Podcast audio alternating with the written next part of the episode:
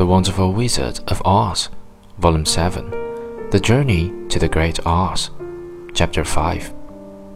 I am terribly afraid of falling myself, said the Cowardly Lion.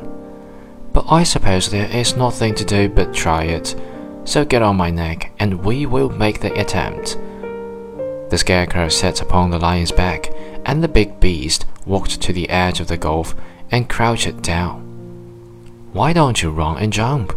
asked the Scarecrow. Because that isn't the way we lions do these things, he replied. Then, giving a great spring, he shot through the air and landed safely on the other side. They were all greatly pleased to see how easily he did it. And after the Scarecrow had got down from his back, the lion sprang across the ditch again.